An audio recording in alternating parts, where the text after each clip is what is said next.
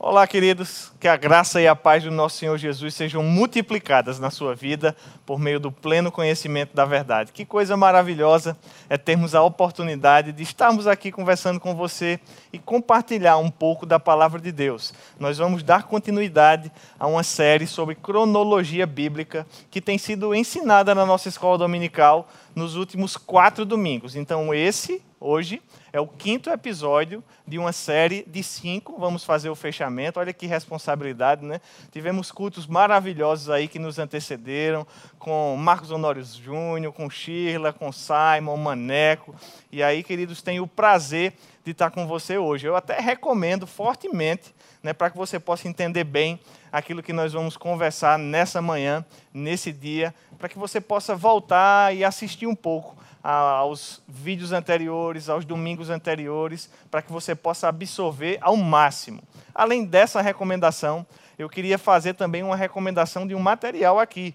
Né? Alguns livros, alguns já foram citados pelos nossos irmãos que nos antecederam, mas eu gostaria de reforçar algumas indicações. É o livro de Tim LaHaye, o Final dos Tempos, O Glorioso Retorno. É um livro maravilhoso. Se você der uma olhada, é um livro ilustrado, é fácil de ler, é uma linguagem bem interessante, inicial, para você que está se interessando pelo tema da escatologia, pelo tema da cronologia bíblica.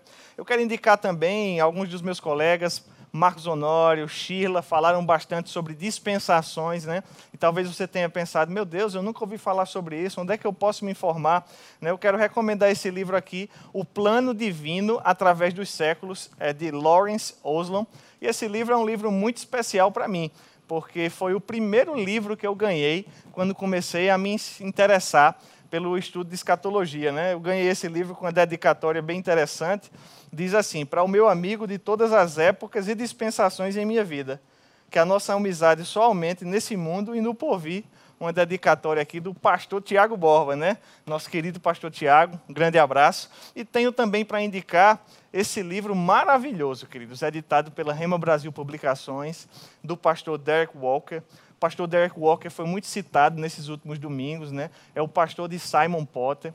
E, queridos, essa é uma grande referência, mas o pastor Derek Walker, ele é especialista. Como o próprio Simon falou, ele é um craque em escatologia, um craque em cronologia. E essa leitura aqui é uma leitura obrigatória da nossa editora, Rema Brasil Publicações. Acessa verboshop.com.br e você pode ter acesso a esse material. Hoje, queridos, um livro como esse, ele chega na sua mão com muita facilidade.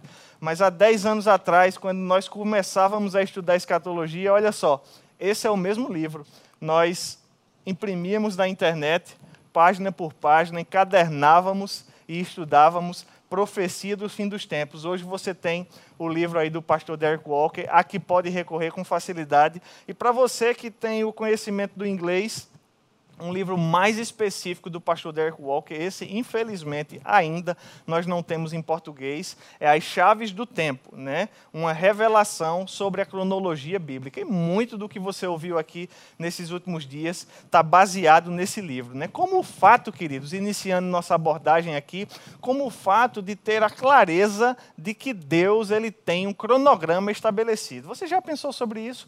Porque muitas vezes a gente fica com aquela ideia, pensativo, ah, ah, como é que as coisas estão acontecendo? Será que as coisas já estão pré-determinadas? Será que elas já estão marcadas? Né? Será que Deus ele tem um cronograma que está em andamento? Será que o plano de Deus ele envolve o tempo? E nessa abordagem de cronologia bíblica, nós vamos estudar um pouco aquilo que a Bíblia diz sobre o tempo o tempo na visão da Bíblia. E para nós começarmos, eu vou fazer algumas citações aqui, mas é interessante que você perceba, Atos 17, 26 diz que Deus fixou previamente os tempos estabelecidos. Diz também no versículo 30 que Deus estabeleceu um dia para julgar o mundo com justiça. Alguns desses versículos já foram citados nos domingos anteriores. Daniel 11, 27 diz que o fim virá no tempo determinado Paulo escrevendo para Timóteo no capítulo 6 diz que a aparição de Jesus, ela se manifestará nos tempos determinados.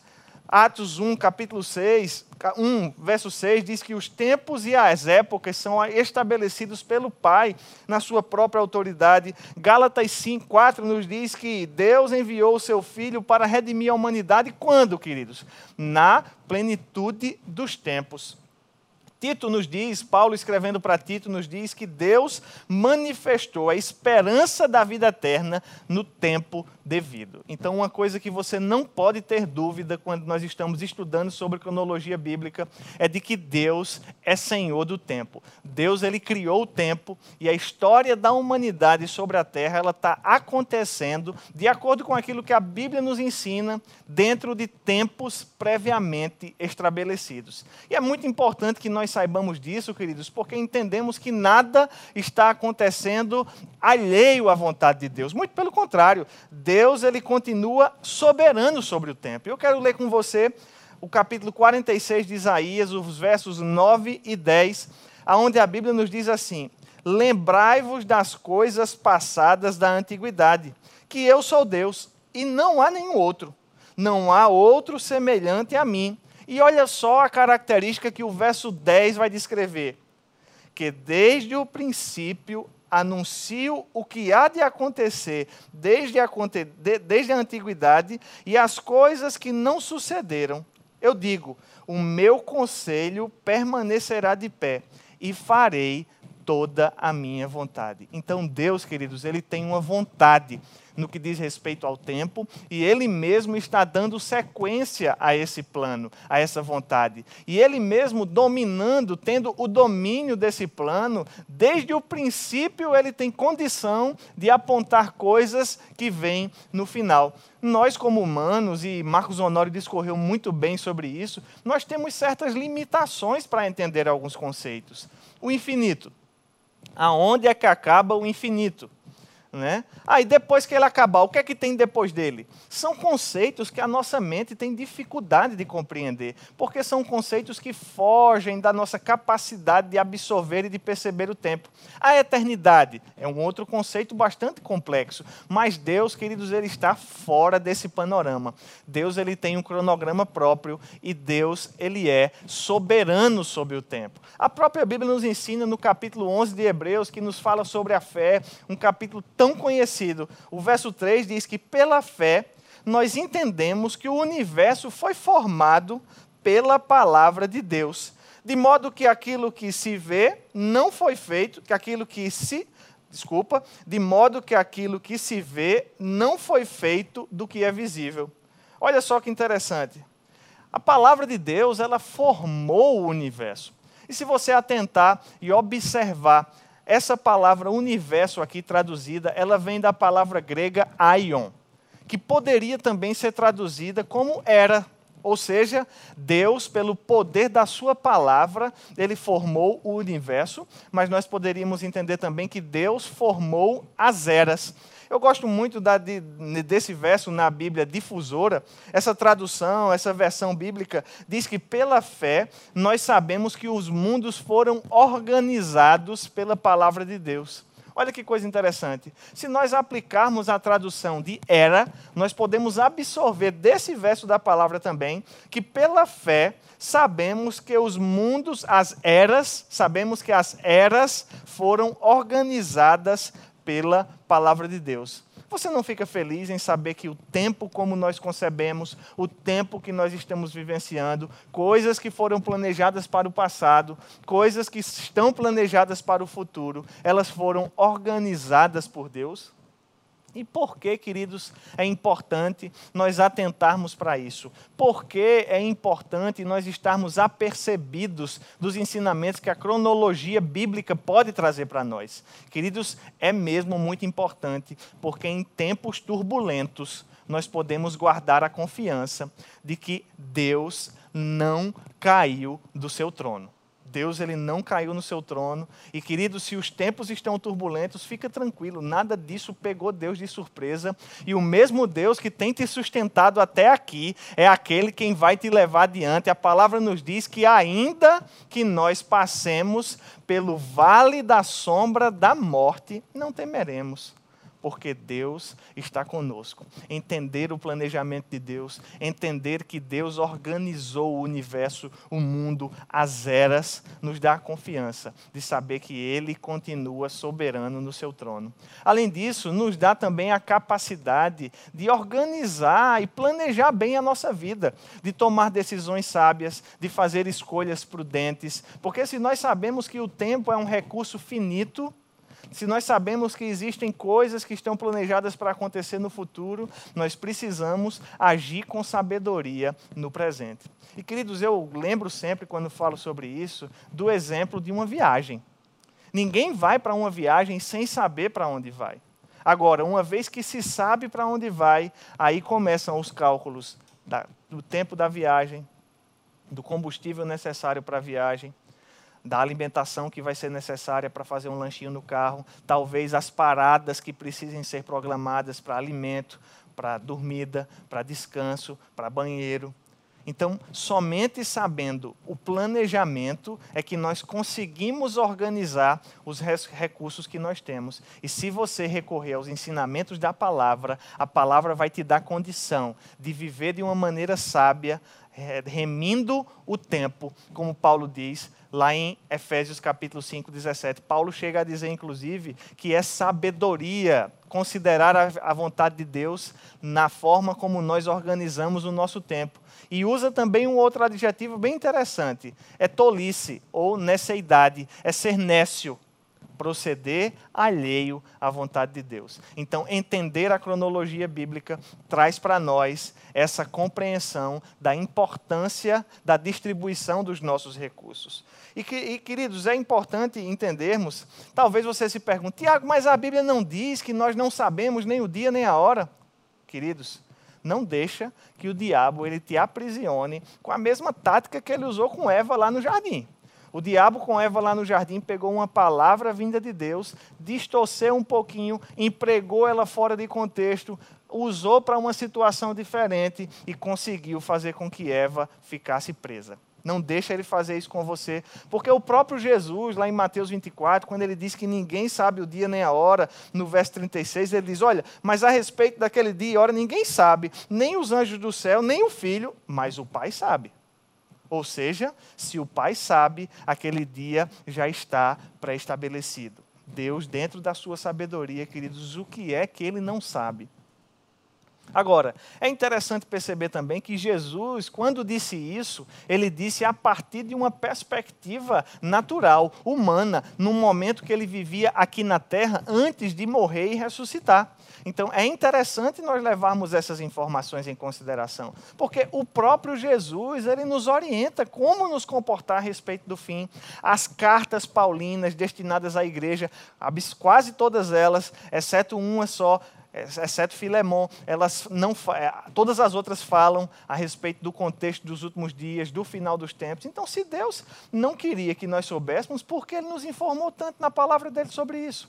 Então, é mesmo importante nós estarmos atentos à maneira como Deus mede o tempo.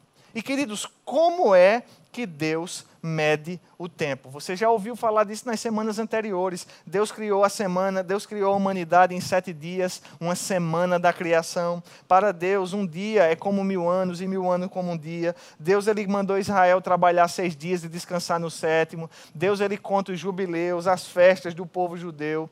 Né? Então, o sábado ele era uma figura daquilo que viria como descanso. Então, vários princípios que foram trabalhados aqui nas semanas anteriores nos mostram que Deus ele está mesmo medindo o tempo e ele organizou esses recursos em dispensações. A palavra dispensação, você já viu esse ensinamento, vem da palavra oikonomar, que é a gestão dos recursos, a economia. Né? Então, queridos, é mesmo interessante percebermos isso para cair em nós uma consciência. Deus não está esperando pela nossa boa vontade. Às vezes, algumas pessoas tentam fazer prevalecer esse ensinamento com base num, numa interpretação equivocada lá de Mateus 24. Mas olha, Deus não está esperando você fazer o seu papel. Ah, se o pessoal fizer direitinho, Jesus volta. Mas se eles não fizerem, não, aí ele fica esperando. Será, queridos, que Deus ele está esperando? Não. Deus ele estabeleceu um dia, como a própria palavra nos diz. E isso não depende da nossa boa vontade. Agora, pelo contrário, isso deve nos motivar, nos levar a agir conforme a expectativa de Deus, conforme a vontade de Deus a nosso respeito. É isso que Paulo fala em Efésios capítulo 5, a partir do verso 17 tá bom? Então é mesmo importante pensarmos como Deus está gerindo o tempo. E se Deus ele está gerindo mesmo, queridos, o tempo dessa forma, aonde é que nós estamos nesse cronograma? Eu sei que a gente está vivendo umas semanas turbulentas, né? E essas semanas turbulentas levaram muitas pessoas a pensarem: meu Deus, será que a gente já está vivendo a tribulação? Meu Deus, será que está tudo se acabando? Meu Deus, será que o mundo calma, fica tranquilo. Essas mesmas perguntas já passaram pela cabeça dos irmãos tessalonicenses quando eles se depararam com um momento de tribulação profunda. Rapaz, a tribulação está tão pesada que eu acho que Jesus veio e nos deixou. E Paulo disse: gente, tenha calma. Não se engane, não se deixe enganar antes de acontecer essas coisas, antes de Jesus voltar, vai acontecer uma sequência de acontecimentos. E é importante que nós mantenhamos em mente aqui a distinção entre a segunda vinda de Cristo, como também já foi abordado nas semanas anteriores, e o arrebatamento da igreja, que são ocasiões, acontecimentos distintos. E para que a gente possa entender um pouco mais a respeito desses eventos do fim, eu quero convidar você a ler comigo o capítulo 2 de Atos, e eu quero ler o discurso que Pedro fez no dia de Pentecostes, porque muito se ouve dizer: nós estamos vivendo os últimos dias, e nunca acontece esses últimos dias. Né? Tem gente que, eu já ouvi até irmãos falando: gente, sempre disseram que Jesus estava voltando, mas agora ele está voltando de verdade.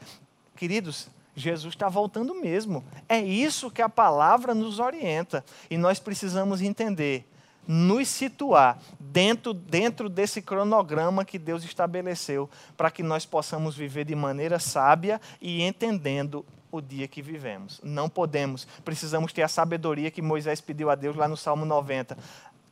Temos que aprender a contar os nossos dias para que isso nos traga sabedoria na vida. Eu desejo isso para você, que você aprenda a contar os seus dias, a entender o momento que você vive, para que possa viver de maneira sábia. E queridos, lá em Atos, no capítulo 2, no verso 14, o apóstolo Pedro, depois do Pentecostes, o pessoal estava orando em línguas lá, estava um mover do Espírito, né? aquele calabaxexa manaias lá, e o pessoal diz: Meu Deus, está todo mundo embriagado. E aí Pedro se levanta no verso 14 e diz: Pedro se levantou com os onze, erguendo a voz e advertiu-os nesses termos: Varões judeus e todos os habitantes de Jerusalém, tomai conhecimento disto e atentai nas minhas palavras. Estes homens não estão embriagados como vim dispensando, sendo esta a terceira hora do dia. Mas, perceba o que diz o verso 16, mas o que ocorre é o que foi dito por meio do profeta Joel. E aí Pedro vai remeter o seu discurso agora a uma profecia que foi dada por Joel, ó, muito tempo antes, e diz: "E acontecerá". Quando, gente? E acontecerá nos últimos dias. Diga comigo aí na sua casa mesmo, últimos dias. Desde esse momento aqui no Pentecostes, nós estamos vivendo os últimos dias. E você percebe pelos ensinamentos anteriores, eu estou sempre fazendo remissão aos meus colegas que vieram antes, para você mesmo acompanhar, porque a gente está numa série. Cinco capítulos, a gente está no quinto capítulo e não dá para chegar no quinto sem pegar os ensinamentos anteriores. Então perceba, Pedro diz: olha, a gente está vivendo nos últimos dias. E que últimos dias são esses? se nós entendermos o princípio da criação, se nós entendermos a semana da criação, se nós entendermos os milênios que Deus estabeleceu, nós vamos perceber que nós estamos vivendo, desde esse momento aqui, os últimos dois dias. A era da igreja, a era do Espírito, ela tem uma duração de dois dias. Dois dias de mil anos. Então a gente tem dois mil anos. E, queridos, isso nos traz alegria, mas nos traz responsabilidade. Marcos Honório Júnior deixou muito bem destacado, porque é importante que tenhamos equilíbrio sobre isso também. Cada dia dessa história da humanidade sobre a terra, nessa semana de sete dias, aonde seis dias seriam trabalho, um dia seria descanso, nós temos aproximadamente mil anos. Certo? E Joel está nos dizendo aqui, Pedro está trazendo aqui a esclarecimento de que a profecia que Joel fez sobre os últimos dois dias, aonde seriam dois dias do Espírito, onde as pessoas estariam cheias do Espírito, transbordante do Espírito, de tal forma que algumas delas seriam até confundidas com bêbados. É isso que Paulo diz lá em Efésios: olha, enchei-vos do Espírito. Né?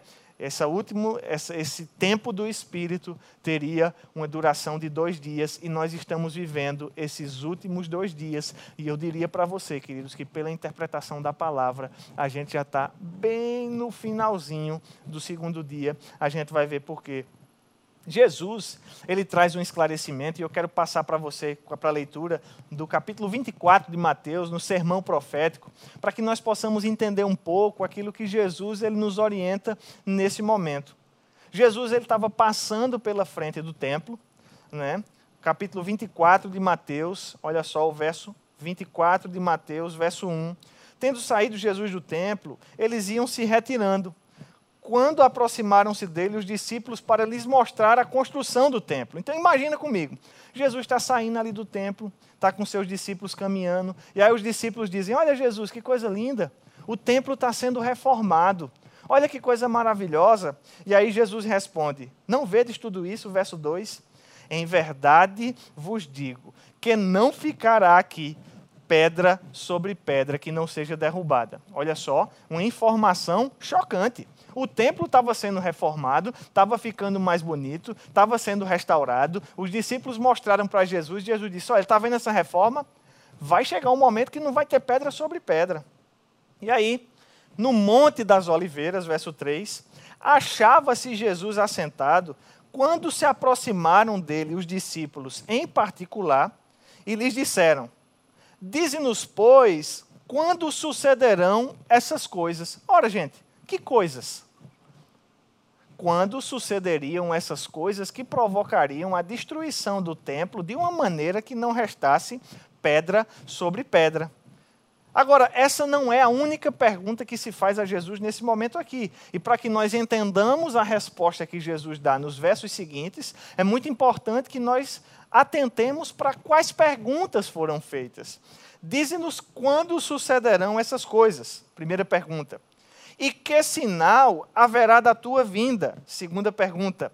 E que sinal haverá da consumação dos séculos? Terceira pergunta. Então, os discípulos eles fazem uma, três perguntas a Jesus. Jesus, quando sucederão essas coisas? Quando o templo vai ser destruído? Jesus, quando vai ser a tua vinda? Qual é o sinal que a gente tem? Jesus, qual é o sinal do fim dos tempos. E aí, Jesus, queridos, a partir do verso 4, ele começa a responder essas perguntas, e eu quero entrar com você de uma forma bem abreviada, em razão do nosso tempo. Jesus, ele diz: Vede que ninguém vos engane, porque virão muitos em meu nome dizendo: Eu sou o Cristo, e aí vão enganar a muitos. E certamente ouvireis falar de guerras, rumores de guerras. Vede, não vos assusteis, porque é necessário assim acontecer, mas ainda não é o fim. Jesus ele responde aqui nesse momento a primeira pergunta que fala sobre a destruição do templo, e a gente vai ver que há mais detalhes sobre essa resposta lá em Lucas capítulo 21, na harmonização desse discurso aqui das oliveiras. E aí Jesus ele começa a falar no verso 7 a respeito de um outro período que nós poderíamos entender que é o período da tribulação.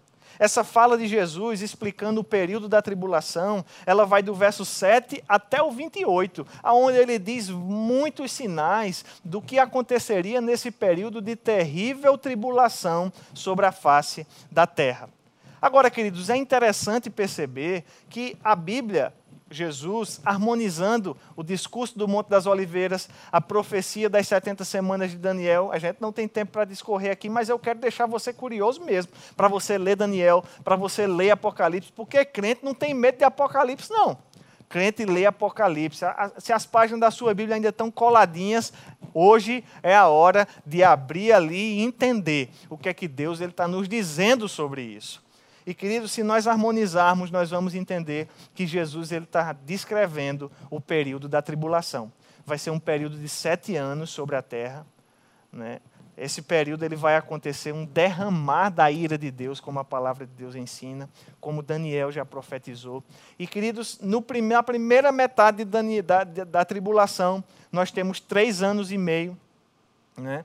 Na tribulação é que vão surgir o anticristo, a besta, o falso profeta. Na tribulação vai ter o papel também das duas testemunhas que Deus levantará. Na tribulação vai ter um exército de 144 mil anunciando o evangelho do reino. Então é um período bem entusiasmante. A gente não vai estar aqui, eu vou falar para você daqui a pouco isso, mas é importante que você conheça aquilo que a Bíblia nos diz a respeito.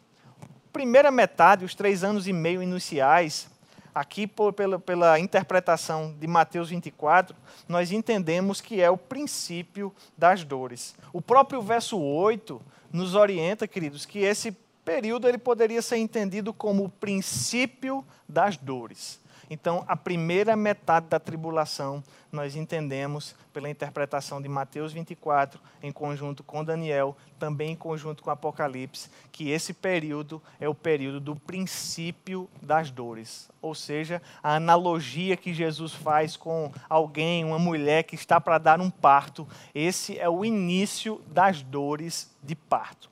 A segunda metade da tribulação, ela é chamada de a grande tribulação. Por quê? Porque acontece uma intensificação dos eventos de e juízo, do pânico, do terror, daquilo que vai acontecer sobre a terra, infelizmente, nesse tempo certo? Então a segunda metade da tribulação é chamada de grande tribulação e a primeira metade da tribulação é chamada de princípio das dores. Agora, é interessante que nós atentemos para isso, porque muitas pessoas têm se perguntado nessas últimas semanas: meu Deus, a coisa está tão terrível aqui no mundo, será que já estamos no princípio das dores? Não, queridos. O princípio das dores, ele vai acontecer na primeira metade da tribulação e graças a Deus, daqui a pouquinho a gente vai ver, nós não estaremos mais aqui. Tiago, mas algumas dessas coisas que nós vemos aqui em Mateus capítulo 24, terremotos, guerras, rumores de guerras, Lucas 21 chega a falar de epidemias, e a gente tem aí essa pandemia mundial aterrorizando e assolando a terra. Tiago, como não está no princípio das dores? Queridos, é bem interessante nós atentarmos para as figuras que o próprio Jesus aponta aqui no seu discurso no Monte das Oliveiras, no seu sermão do monte. Né? Quando ele fala sobre o princípio das dores, é uma figura que vai ser retomada também por Paulo. Ele está fazendo alusão a uma mulher que está gestante, né? e ela começa, aquele momento, as dores de parto que vão dar ocasião ao nascimento da criança. Um reino novo está para nascer sobre a terra. E antes que esse reino nasça, haverão mesmo essas dores de parto. Agora, é importante nós percebermos que uma mulher não fica grávida do dia para a noite. Eu não tenho filho ainda, mas eu já passei por várias. Eu, eu, mesmo passei por esse processo, né? Eu nasci de uma gravidez, como você também, eu imagino, né? Todos nós passamos por isso, convivemos com pessoas grávidas e você sabe muito bem como se faz um bebezinho. Quando o bebezinho ele é concebido, quando há concepção, ninguém vê nada. A barriga não cresce, o corpo da mulher não muda, não existem enjoos, tonturas, mas à medida que os dias vão passando, à medida que os meses vão passando, o corpo dessa mulher vai passando por uma série de transformações, que é isso que a gente está vendo aqui na Terra. Né? Quando chega bem pertinho do parto, a mulher já está cansada, já está sofrida, né? já está inchada, né? já está é, com a bexiga pressionada. Eu não sou especialista nessa área não, mas vou dando, vou fazendo o meu melhor aqui com que eu sei sobre os sintomas pré-parto, né? Já fica, né, com dor, com dificuldade de dormir, com dificuldade de se mexer. Queridos, a gente está nessa hora. Nós não estamos vivendo o princípio das dores, mas pela cronologia bíblica nós estamos bem, um pouco antes disso. A gente poderia até mesmo estar tá vivendo aquilo que se chama de contrações de ensaio, né, ou contrações de Braxton Hicks, que são contrações que a mulher tem, algumas até correm para o hospital, mas não são contrações oriundas do parto ainda. É uma espécie de preparação do corpo. Então a gente está vivendo as dores mesmo ali do finalzinho daquela gravidez. Jesus também usa o exemplo aqui da figueira, né? Ele usa essa parábola da figueira no verso 32. Ele diz: Olha, aprendei, pois, a parábola da figueira. Quando já os seus ramos se renovam e as folhas brotam, sabeis que o verão está próximo. Assim também vós, quando virdes, todas essas coisas, sabei que está próximo. Sabei que está às portas. Olha que coisa interessante, queridos. Jesus ele diz: olha, quando uma figueira, quando você vê né, os ramos se renovando, as folhas brotando, você entende o tempo, você entende o verão. Agora, da mesma forma que nós olhamos para a terra e nós vemos essas coisas acontecendo, nós devemos entender o tempo. E entender o tempo à luz dessa mesma figura que Jesus usa. Porque a figueira também não é uma árvore que cresce do dia para a noite e já brota. Não. Existe um processo, existe um crescimento, existe um desenvolvimento, existe um amadurecimento. E é esse tempo que nós estamos vivendo. Depois da tribulação, eu quero ler com você o verso 29 de Mateus 24. Jesus diz: Olha, logo em seguida a tribulação. Perceba, a gente acabou de caracterizar primeira metade, princípio das dores, segunda metade, a grande tribulação. E aí Jesus diz no verso 29, olha, logo em seguida, logo em seguida, guarda essa expressão. A tribulação daqueles dias, o sol escurecerá, a lua não dará sua claridade, as estrelas cairão do firmamento e os poderes do céu serão abalados. Então, aparecerá no céu o sinal do Filho do Homem, e todos os povos da terra se lamentarão. E verão o Filho do Homem vindo sobre as nuvens do céu, com poder e muita glória. Ele enviará os seus anjos com grande clangor de trombeta, os quais reunirão os seus escolhidos dos quatro ventos, de uma a outra extremidade dos céus. Então é mesmo interessante nós percebermos o que Jesus nos diz aqui. Olha, gente, vai ter a tribulação. Três anos e meio, três anos e meio, sete. E logo em seguida, a tribulação, você vai ver sinais no céu, nas estrelas, no sol, na lua. Todas as nações vão ver o sinal do Filho do Homem vindo sobre as nuvens, oh aleluia, com poder e muita glória. Então Jesus, queridos, aqui ele é bem categórico. Olha, vai ter a tribulação, depois da tribulação, o Filho do homem vai voltar para a terra, sendo visto por todas todos os povos, todas as nações. Queridos, que evento é esse que a gente acabou de ler?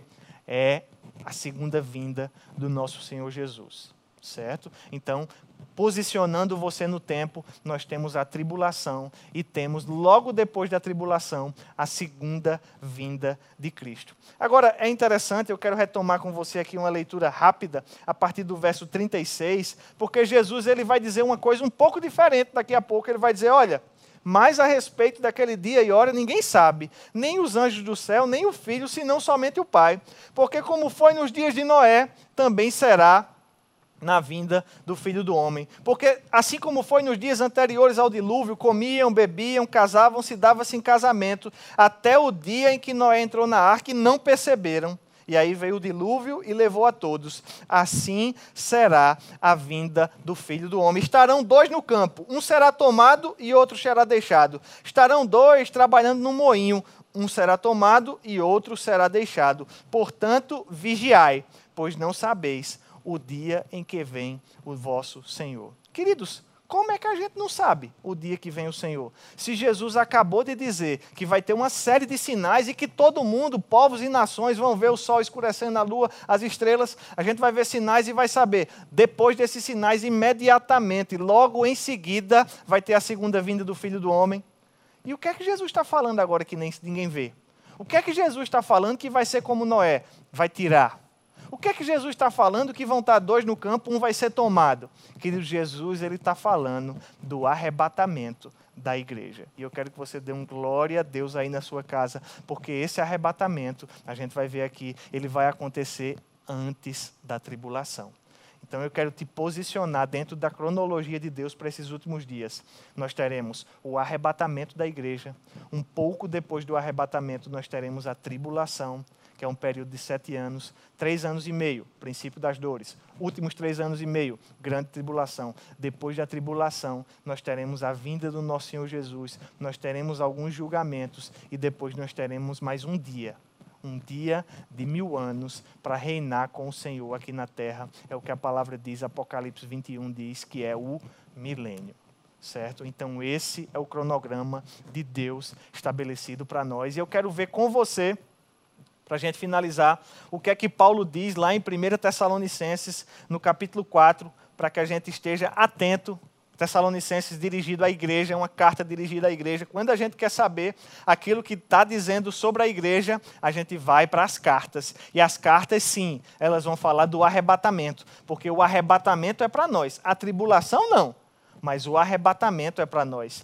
No capítulo 4 de Tessalonicenses, 1 Tessalonicenses 4,13, Paulo diz: Não queremos, irmãos, que sejam ignorantes com respeito aos que dormem para, dormem, para não vos entristecerdes como os demais que não têm esperança.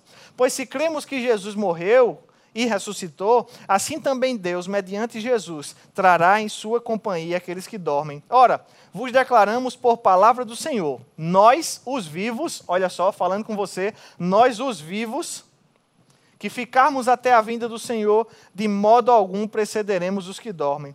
Porquanto o Senhor mesmo, dada a sua palavra de ordem, ouvida a voz do arcanjo e ressoada a trombeta de Deus, descerá dos céus, e os mortos em Cristo ressuscitarão primeiro.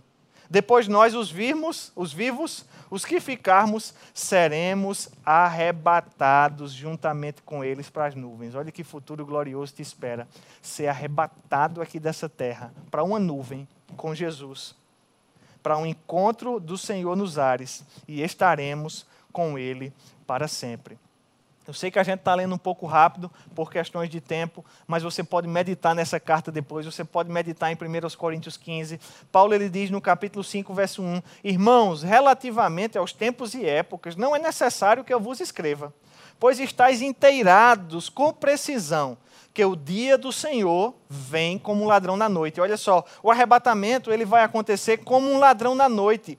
Quando andarem dizendo paz e segurança, eis que lhe sobrevirá repentina destruição, como vêm as dores de parto a que está para dar à luz, e de modo nenhum escaparão. Paulo retoma aquela mesma figura sobre Jesus que Jesus falou da mulher que está para dar à luz, as dores de parto. E é interessante que você perceba que Paulo está falando com um sujeito que são os irmãos. O sujeito ele é os, são os irmãos da igreja lá dos Tessalonicenses, mas de repente Paulo está falando, olha, vocês, vocês, mas ele diz eles sobre eles. Eles não faz parte do sujeito.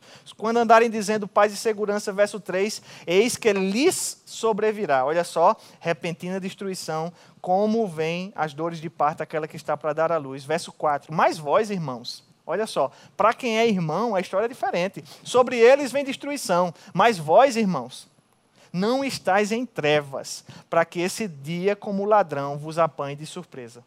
Porquanto vós todos sois filhos da luz e do dia, nós não somos da noite. Assim, pois, não durmamos como os demais. Pelo contrário, vigiemos. Sejamos, sejamos sóbrios. Ora, os que dormem, dormem de noite, os que se embriagam, é de noite que se embriagam. Nós, porém, que somos do dia, sejamos sóbrios revestindo-nos da couraça da fé, do amor, tomando o capacete da esperança, da salvação, porque Deus, olha que verso interessante, porque Deus não nos destinou para a ira, mas para alcançar a salvação mediante nosso Senhor Jesus, que morreu por nós, quer vigiemos, quer durmamos, vivamos unidos a Ele. E o verso 11 diz: Consolai-vos, pois, e edificai-vos reciprocamente com essas palavras, como estás fazendo. Né? Então, queridos, essas palavras que Paulo traz, elas são para consolo. Vai haver uma ira, vai haver uma destruição, vai haver uma tribulação para eles, não para nós, porque nós vamos escapar nós vamos ser retirados. Da mesma forma que a família de Noé foi tirada antes do dilúvio, nós vamos ser arrebatados antes da tribulação. Lucas 21 fala sobre Ló, que vai ser como os dias de Ló. Antes de derramar fogo sobre Sodoma, Deus tirou a família de Ló. E o anjo diz: Ló, vamos sair, porque eu não posso invocar o juízo antes que vocês saiam. O juízo ele não pode vir sobre a terra enquanto nós estamos aqui. Dê um glória a Deus. Essas são palavras de consolo. Tiago, então quando é que o arrebatamento pode acontecer? Porque agora eu entendi. Vai ter o arrebatamento, depois do arrebatamento, a tribulação, que é dois períodos, princípio das dores, grande tribulação, depois a vinda do Senhor Jesus, a segunda vinda, e depois o milênio. Mas qual é o sinal que nós temos para o arrebatamento? Não temos. o arrebatamento, ele pode acontecer a qualquer momento, porque o arrebatamento, ele é iminente. É isso que Jesus diz quando diz que é como um ladrão na noite. É isso que Paulo repete. O arrebatamento vem como um ladrão na noite. Pode ser, queridos, que Jesus volte para nos buscar ainda hoje, para que sejamos livres de tudo que está para acontecer nesse mundo. Então, que Deus possa te abençoar com essa com esse entendimento e que você possa discernir o tempo no qual você vive para que você possa tomar decisões sábias Deus os abençoe na prática dessa palavra.